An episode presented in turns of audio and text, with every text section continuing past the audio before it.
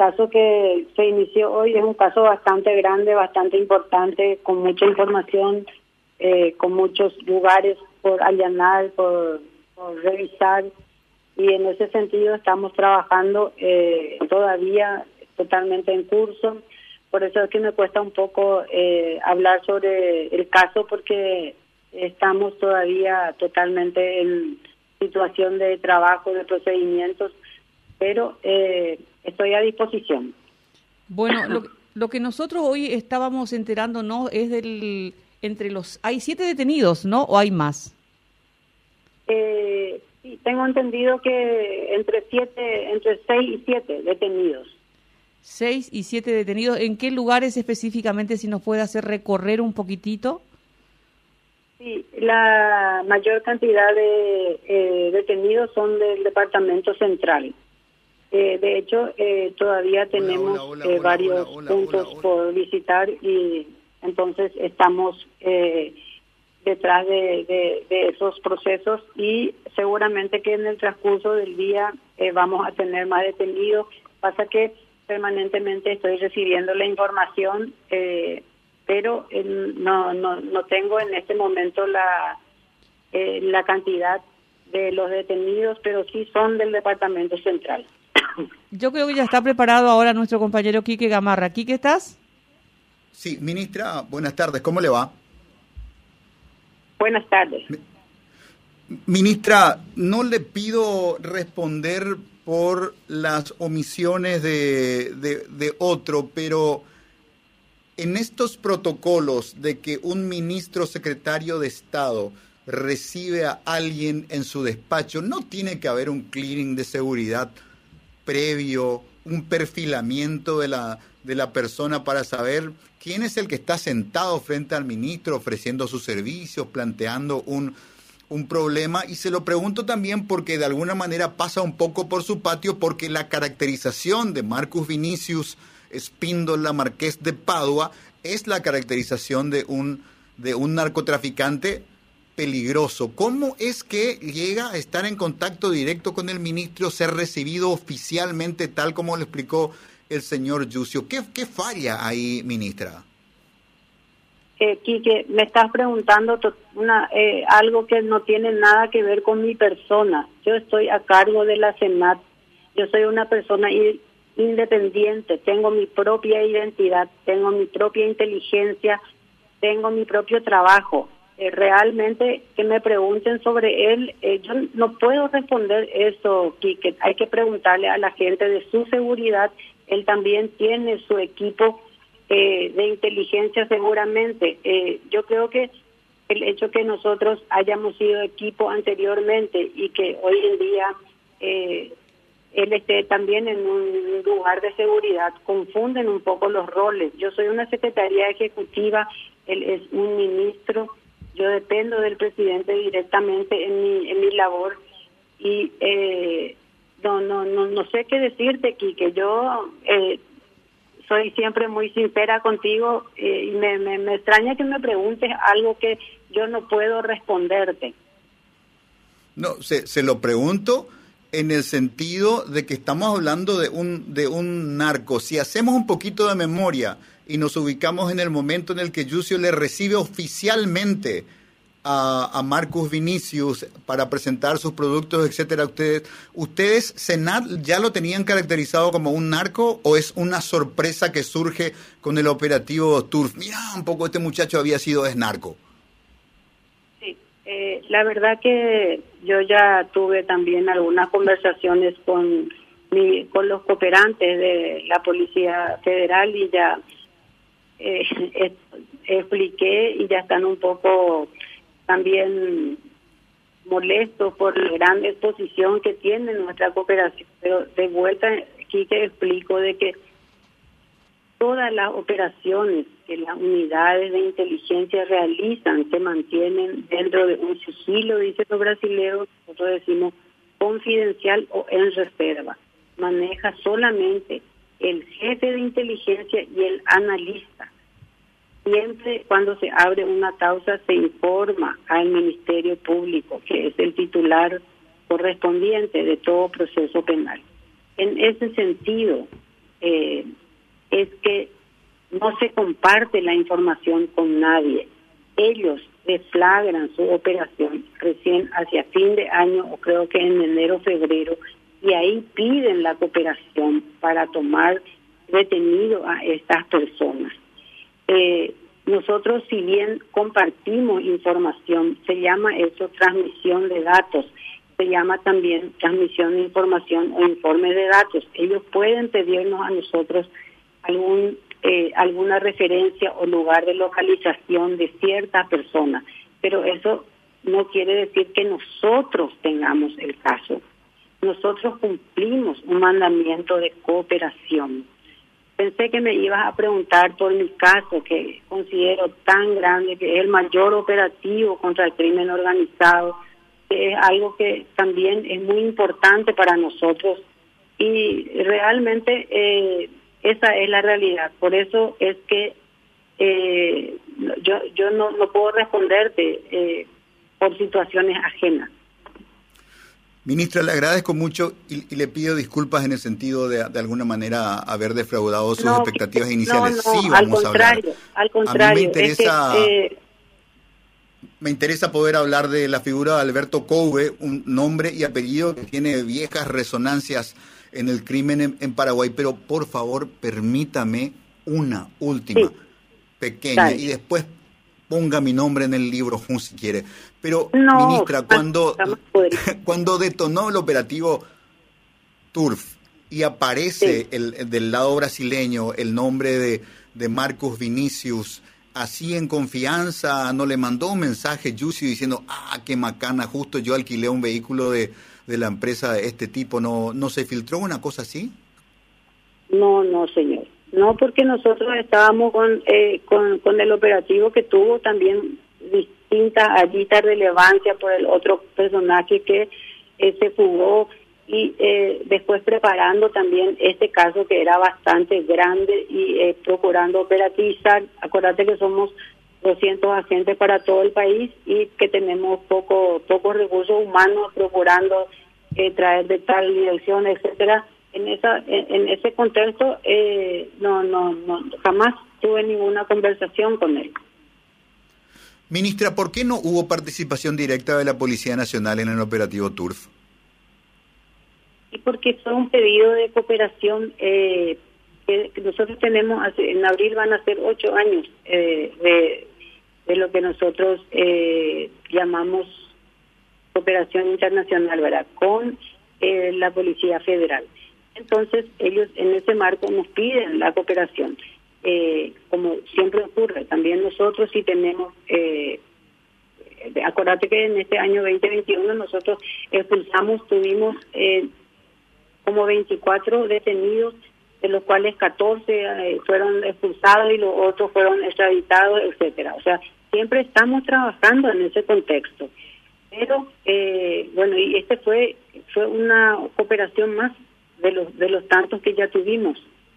Pero lastimosamente eh, uno de ellos se fugó y el otro sí, tal como estaba planeado, eh, fue detenido, ¿verdad? Y en este momento está a disposición de la justicia brasileña.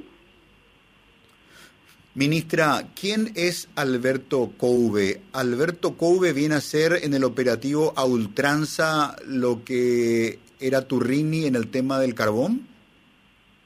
Eh, realmente eh, hasta hoy estamos en me gustaría que sea el Ministerio Público, que como, que como siempre, el que haga la subsunción de la responsabilidad penal de cada uno de ellos eh, en forma eh, certera y eh, como, como me estás preguntando. Pero sí, esta persona, lo que te puedo decir es que esta persona era parte de este circuito eh, investigado eh, con información internacional eh, de parte de la policía de Uruguay, también la policía de Europol, la policía de la Unión Europea y que se realizó justamente con la unidad sensible de investigación que es el CIUSENAT.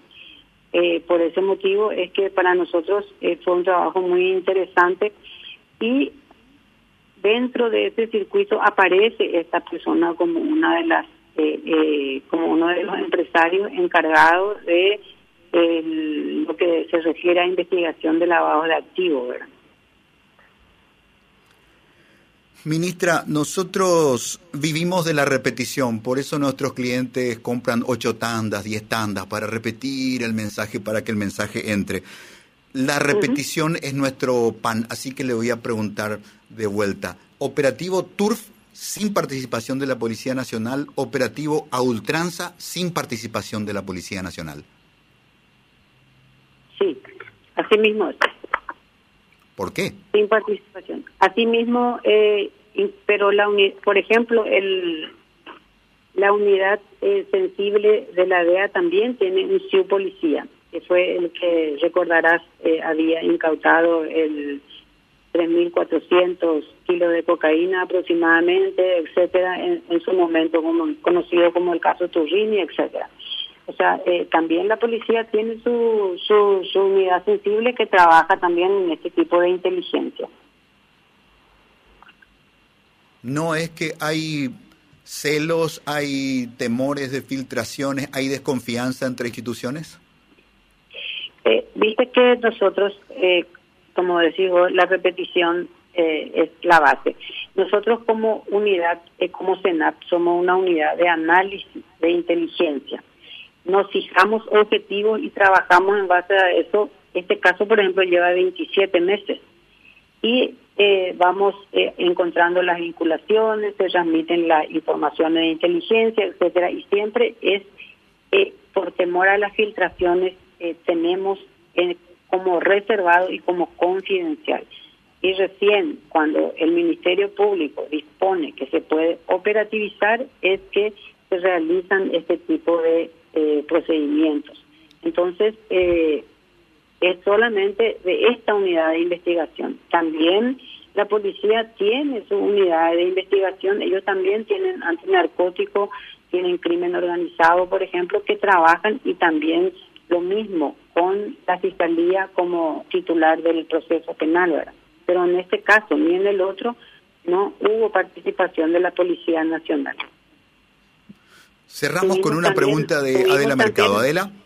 Sí. Tuvimos también una detención, Quique, el sábado pasado, eh, que tuvimos la detención del sicario involucrado en la muerte de cuatro personas en Pedro Juan Caballero. También, también fue un caso de la Senat y hoy el detenido ya está en la penitenciaría correspondiente. Con relación a su persona, ministra. El, caso de Burro I. Así Adela. Sí. Ministra, con relación a su... Sí. Con todo esto que está ocurriendo, con las presiones que van, vienen, con los pedidos políticos, ¿la ministra Rolón presentó o no renuncia al cargo? No, no, no. Eh, no está, no es mi estilo eh, renunciar y correr de los problemas.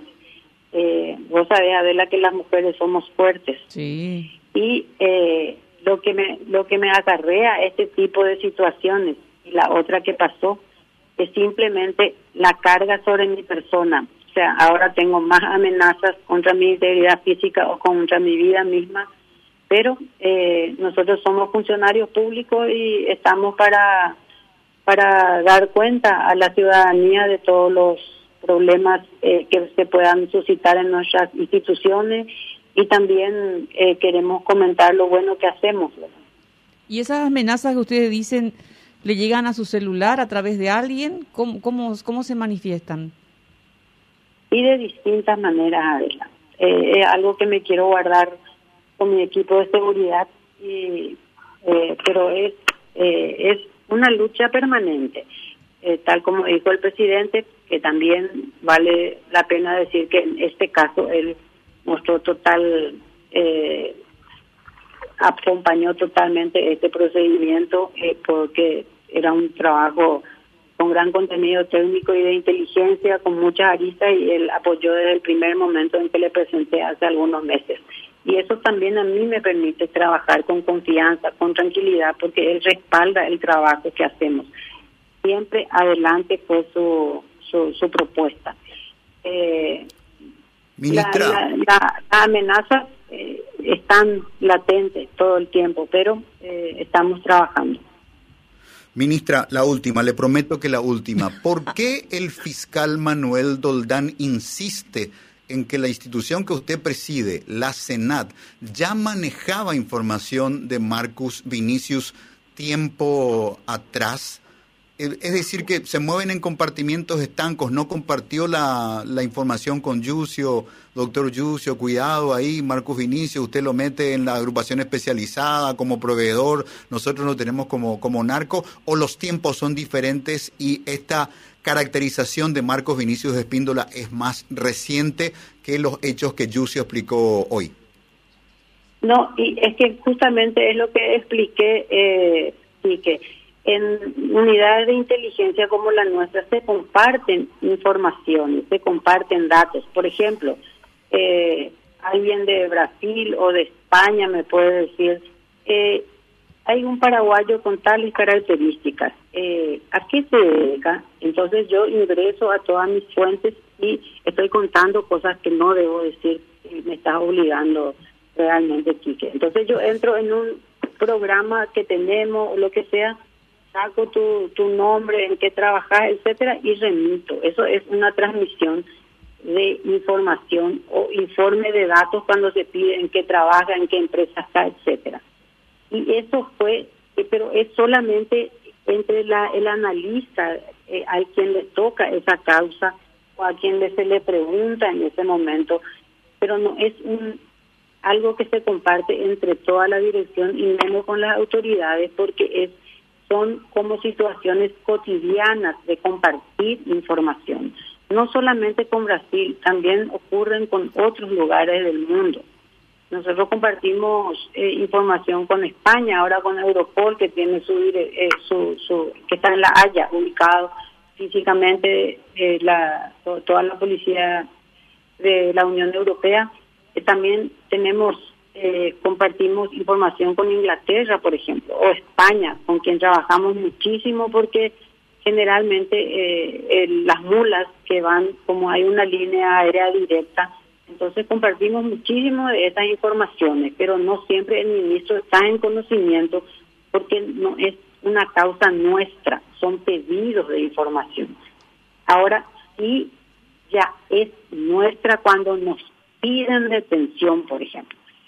Yo escuché que el señor fiscal Doldán, eh, que me disculpe que lo nombre como dicen los diputados, eh, comentó algo de la el Ministerio Público Federal o algo así.